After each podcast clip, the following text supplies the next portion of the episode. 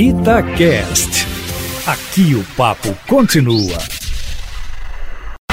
Emprego e carreira.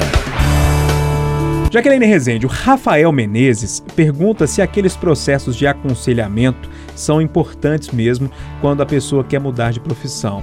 Olha, eu acho que são bem importantes, viu, Jaqueline? Bom dia.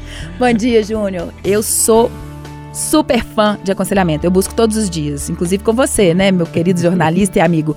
Então, o aconselhamento profissional, quando a gente vai buscar um emprego, mudar de carreira, continuar, inclusive se manter no mercado de trabalho, ajuda a gente a ter uma visão diferenciada.